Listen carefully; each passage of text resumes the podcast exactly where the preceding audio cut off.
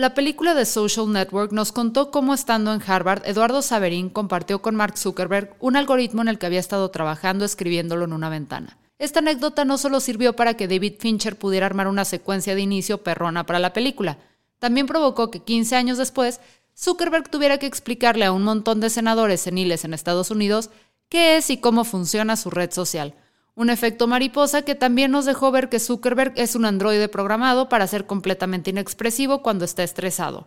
Lo siento, no estoy preparado para mostrar emociones cuando me piden explicaciones sobre mis actos. Beep, bop, boop.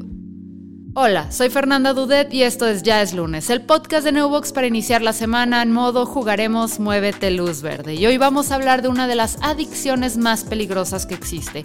Una que es capaz de destruir familias, que no se quita yendo oceánica ni con parches de nicotina, la adicción a las redes sociales. El smartphone es uno de los inventos más importantes de la humanidad, solo detrás de la rueda y de los huevos benedictinos. Es impresionante el mundo de posibilidades que tenemos en una pantalla de unas cuantas pulgadas de longitud. Podemos hacer las compras del supermercado, pedir un coche para que nos lleve a casa o cosas más específicas como buscar el nombre de un actor que estás viendo en una serie.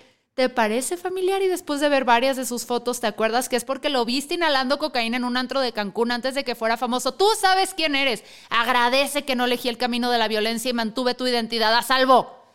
Pero definitivamente la funcionalidad más importante de un smartphone es la comunicación, porque gracias a estos podemos acceder a cualquier red social para ver en qué andan nuestros ex compañeros de la prepa a quienes odiamos en realidad. Pero siempre es bueno checar que estén sufriendo más que nosotros para alimentar el ego. Y ese es el problema. Hay un punto en que las redes sociales se vuelven tan placenteras que generan adicción y esto puede ser muy perjudicial tal y como lo explica María Fernanda Torres, psicóloga cognitivo-conductual podría explicar las adicciones como una relación tóxica, ¿no? O sea, como lo que la chaviza llama ahora relación tóxica. Precisamente por eso, ¿no? Es como si tú empiezas una relación con una persona y esa persona te hace sentir muy bien, pero te hace sentir muy mal cuando no la ves, no te contesta los mensajes, te gostea, te deja en visto y tú te sientes muy mal, ¿no? Entonces, cuando no está esa persona, buscas como procurar el bienestar en otras cosas que no te está dando ella, ¿no? O sea, o él o ella. Como que dejas de hacer cosas para estar con esta persona, ya no vas al gimnasio como antes porque quieres ver a esta persona, ya no lees lo que leías porque te gusta ver a esta persona y se siente mal, ¿no? Su, ausencia se siente mal, entonces ella, él o ella empieza a tener como prioridad sobre tu vida y incluso empiezas a descuidarte, ¿no? Ya no duermes por estar contestando mensajes, ya se te hace más difícil poner límites porque esa persona te hace sentir bien, ¿no? Y las adicciones son muy similares en ese sentido porque de inicio se sienten muy bien, ya sea a sustancias o a conductas, se sienten muy bien, son satisfactorias, pero en el momento en que empezamos a limitarlas es en donde empezamos a sentir la necesidad más de que estén ahí, ¿no? Entonces buscamos esa satisfacción y no la encontramos en cosas que son naturales o son lo, cotidiano de nuestro día, pues recurrimos a volver a, ya sea a la conducta adictiva o a la sustancia, ¿no? Según la encuesta nacional sobre disponibilidad y uso de tecnologías de la información en los hogares, el 95% de las personas encuestadas afirmó que usan el Internet desde su celular para entretenerse, informarse o comunicarse.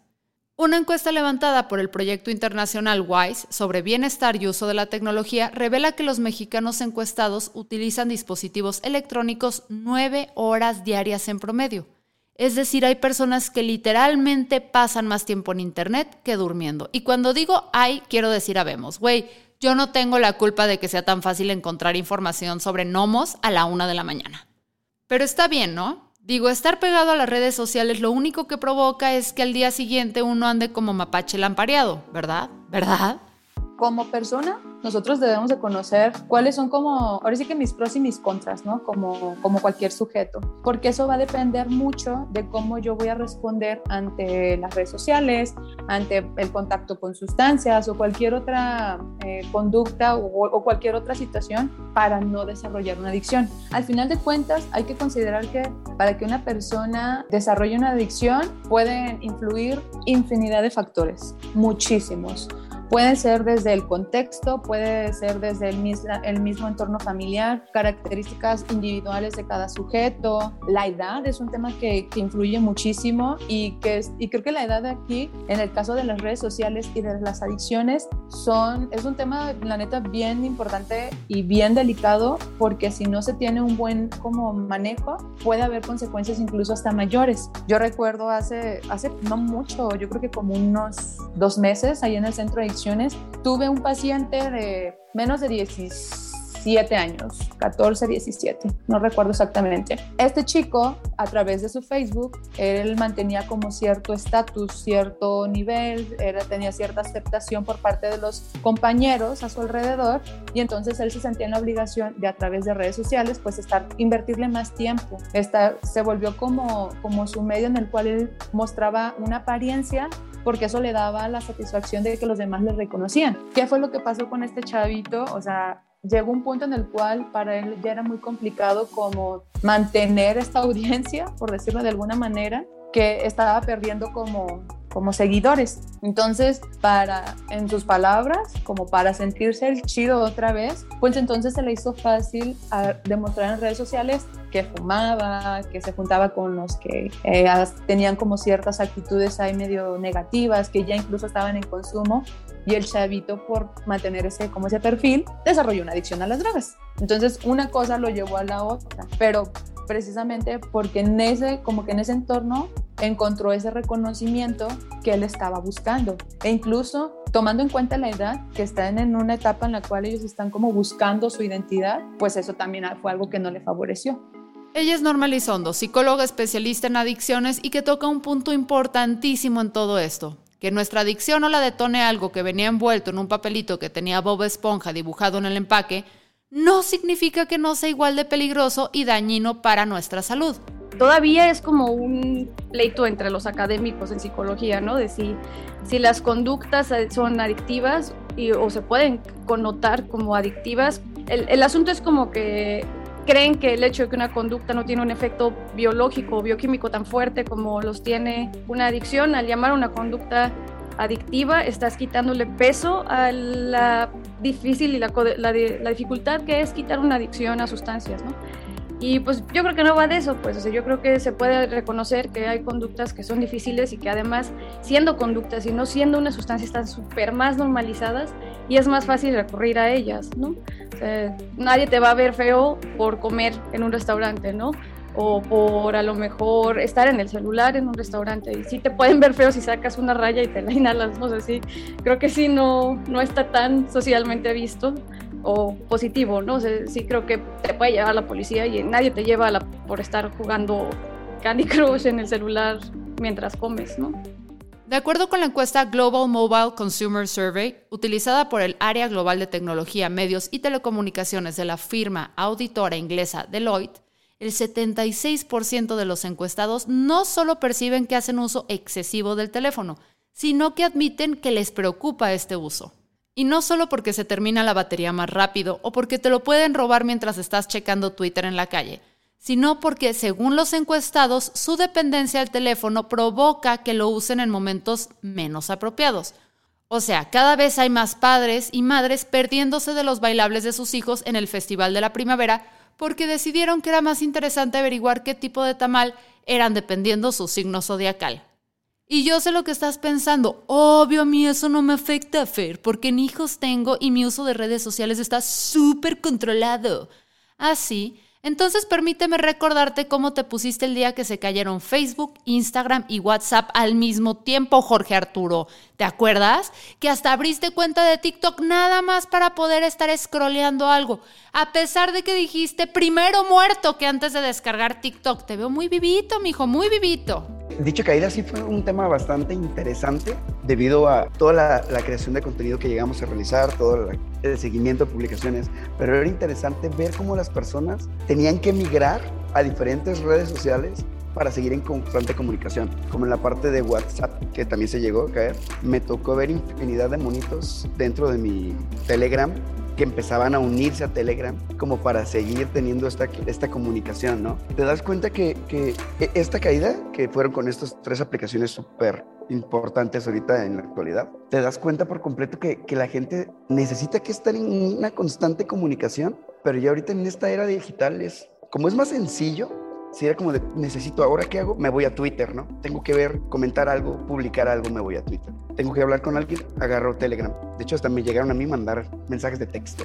Eh, también en la parte como eh, ya profesional, utilizando estas redes sociales, tanto Instagram como Facebook, sí nos llegó a nosotros a afectar en cierta manera porque había varias eh, publicaciones que teníamos pendientes en cuestión como de, de hecho fue el, el ese día íbamos a publicar el podcast que salió, el, anterior. Entonces fue como de, ¿qué? Tenemos que realizarlo, tenemos que efectuarlo.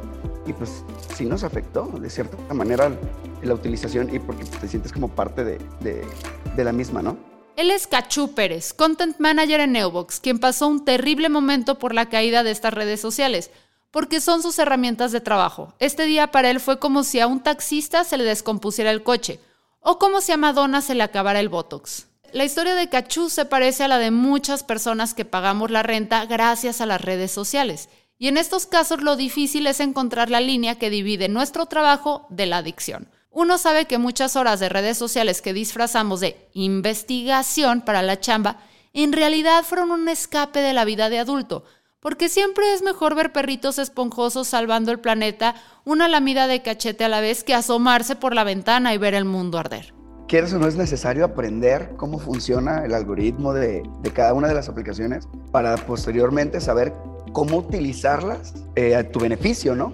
Entonces sí, es, es como más fácil que caigamos a las nuevas redes sociales o diferentes plataformas que van saliendo, pues sí por la curiosidad y más para poderlas aprovechar en un futuro y utilizarlas a nuestro favor, ¿no? Estando en, en mi depa, sí llego a perder muchísimo tiempo a veces de que déjame ver un video en TikTok y ya de repente se me hicieron dos horas viendo miles de videos en TikTok. Luego digo, ah, espérame, déjame cambiarme Facebook porque ya estuve mucho en TikTok. Y otro rato en Facebook. Y luego, ah, déjame ver historias, ¿no? Y te das cuenta que te aventaste cuatro horas, cinco horas en redes sociales seguiditas, ¿no? Como, wow, ¿qué, qué está pasando, no? ¿Cómo, cómo, cómo necesitas, cómo tienes la necesidad de estar consumiendo algo así? Y nomás, y crees que, crees que estás bien al momento de cambiar de red social, ¿no? Es bastante curioso el consumo de, de red. En México, cada vez más personas están reconociendo que tienen una afectación en su día a día por la dependencia que tienen al teléfono. Vas en el camión, estás viendo la pantalla. Vas al baño, estás viendo la pantalla. Fuiste a una cena por compromiso, por el amor de Dios que no se quede sin batería la pantalla. Para detectar si a lo mejor estamos teniendo conductas adictivas a nuestro celular, yo creo que primero es siempre fijarte si tu conducta en particular, estar viendo redes sociales ahorita, te empieza a causar conflictos, ¿no? Mm, ya no duermes bien, ya tus amigos ya te dicen como es que siempre estás en el celular o tu pareja te dice siempre que estamos juntos estás revisando mensajes. De ahí cuando ya empezamos a ver que a lo mejor estar en el celular está causando malestar en otros aspectos de nuestra vida, ¿no? Uno segundo puede ser también que veamos que afecta nuestro desempeño diario y creo que esa es una señal grande porque empezamos ya de que no entregas tareas, ya no vas a la escuela puntual, ya no terminaste trabajo a tiempo o incluso ya no te alcanzaste a bañar porque lo primero que hiciste fue levantarte y estar instagrameando hasta que se te acabó la info y ya se te pasaron los, la media hora y pues te vas sin bañar a la escuela, ¿no? O al trabajo. Y creo que ahí sí ya es como cuando empieza a ver como, eh, o sea, esa es una llamada de atención grande. Y también otra señal importante es que sentimos o cuando percibas que cada vez necesitas más tiempo para sentirte bien dentro de la red social. O sea, uh, yo creo que al inicio a todos nos pasaba de que, ah, pues un mensaje, dos mensajes estaba chido, pero ahora es como un mensaje y luego responder en el grupo y, ay, sí es cierto, tenía que contestar este correo y abres el correo y acabas en el lado de TikTok en donde la gente borda y hace cosas muy interesantes, pero ya no fueron 20 minutos, ya fueron una hora, ¿no? Y dices, ah, ya perdí una hora y ya al día siguiente haces lo mismo, la misma rutina, ay, tenía que contestar este mensaje y otra vez acabas en otro lugar extraño de TikTok, ¿no? Y ya llevas hora y media. Entonces, creo que eso también es una señal muy importante, estar monitoreando constantemente si está creciendo nuestro consumo de tiempo en las redes sociales y si percibimos que necesitamos más, ¿no? De como, ay, es que ahora no vi el TikTok, ay, es que ahora no vi Instagram, ay, es que ahora no cheque Twitter, ¿no? Y de que, ay, no he tuiteado. Y de hecho, creo que hasta las redes tienen este, se me hace muy particular porque se me hace como el, el dealer mala onda, ¿no? De que, oye, no me has comprado entre días. O sea, es como, oye, este, no has visto Twitter en dos horas, no te vas a enterar de este chisme, ¿no? O, ah, tal persona X subió esta foto y tú tenías de que seis horas sin ver Facebook. Y ah, no manches, deja ver Facebook, ¿no? Porque tal persona subió esta foto. Sí, o sea, creo, que, creo que eso también es importante tenerlo en cuenta. Entre los participantes de 18 a 22 años de la encuesta de Deloitte, la mitad mostraron un patrón problemático en el uso del dispositivo, mientras que en los mayores de 60 años este uso adictivo se encontró en solo 14.71% de los casos. Entonces, si sabemos que nos hace daño, ¿por qué seguimos encorvados viendo las notificaciones?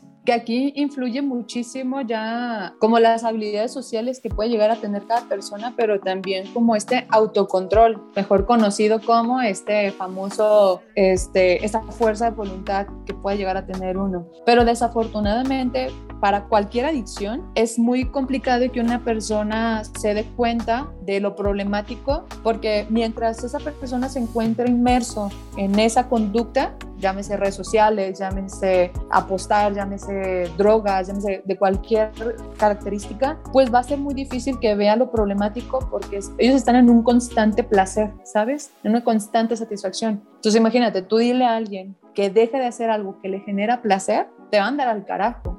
Totalmente, porque ellos ahí están encontrando algo que les satisface. Y ahí es la parte como con la cual siempre es como recomendable que la familia intervenga. O sea, yo sé que hay padres que van a estar escuchando esto y que tienen a veces como dudas de cómo, cómo intervenir en esos casos, ¿no? ¿Qué de lo que yo estoy viendo, observando en mí o en la otra persona ya no es normal? ¿Qué es lo que estoy detectando que ya se sale de lo, de lo esperado. Y entonces ahí es cuando ya se, ya se tendría que buscar como en una, como una intervención, o a lo mejor una, el apoyo psicológico de alguna institución o desarrollar como ciertas estrategias para evitar que eso se haga como más grave. Porque una adicción siempre, siempre, siempre puede empeorar. Siempre porque no hay un como un switch que diga encendido y apagado. No, esto es progresivo y genera daños, pero a veces hasta irreversibles, y ya no está tan chido. Ahora, tampoco se pretende que la gente deje de tener un teléfono y se vaya a vivir a una isla desierta con un balón de voleibol, sino de transformar nuestra relación con lo digital en una relación saludable. Entonces acérquense a esta bonita fogata que armé con invitaciones a bodas que rechacé por quedarme en pijama investigando cómo enseñarle karate a cuatro tortugas y escuchen los consejos que les doy para poder romper su relación tóxica con las redes sociales. La primera en la que muchas personas ya estamos haciendo es limitar el uso que hacemos de teléfono para cuestiones de entretenimiento. Tanto Apple como Android ya tienen herramientas integradas que te permiten mantener registro y límites para tu tiempo en pantalla. Si las funciones de fábrica no te son suficientes, en las tiendas de aplicaciones puedes encontrar muchas otras opciones, desde apps que te ponen en pantalla el tiempo que llevas en cierta red social, hasta opciones más agresivas que te cierran aplicaciones cuando has excedido el límite y te dan un zap en la cabeza para que ya te pongas a trabajar. Bueno, lo del zap no es cierto, pero estaría increíble.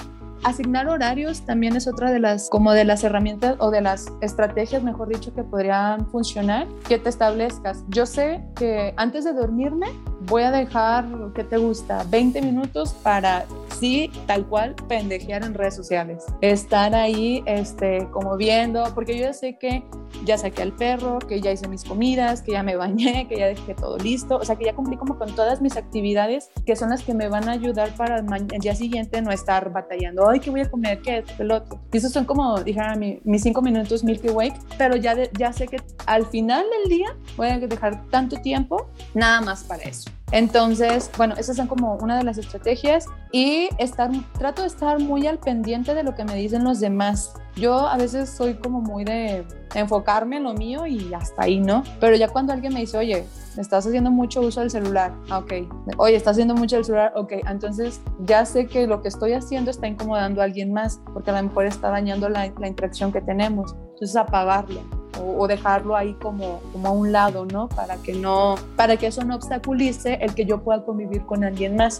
Otra recomendación es catalogar a todas las redes sociales como una red social. ¿A qué me refiero con esto? Esta parte que mencionábamos de, cambiar de red social, teniendo en mente que vas a descansar, que te vas a dar un tiempo y ya pasaste mucho tiempo en una red social, déjame brincar a otra red social, déjame brincar a otra red social y empieza a ver un tun, tun, tun, tun, tun y luego te vas de regreso. Eso es algo también súper importante que se vea como, ay, ¿qué, qué chingo está pasando, no?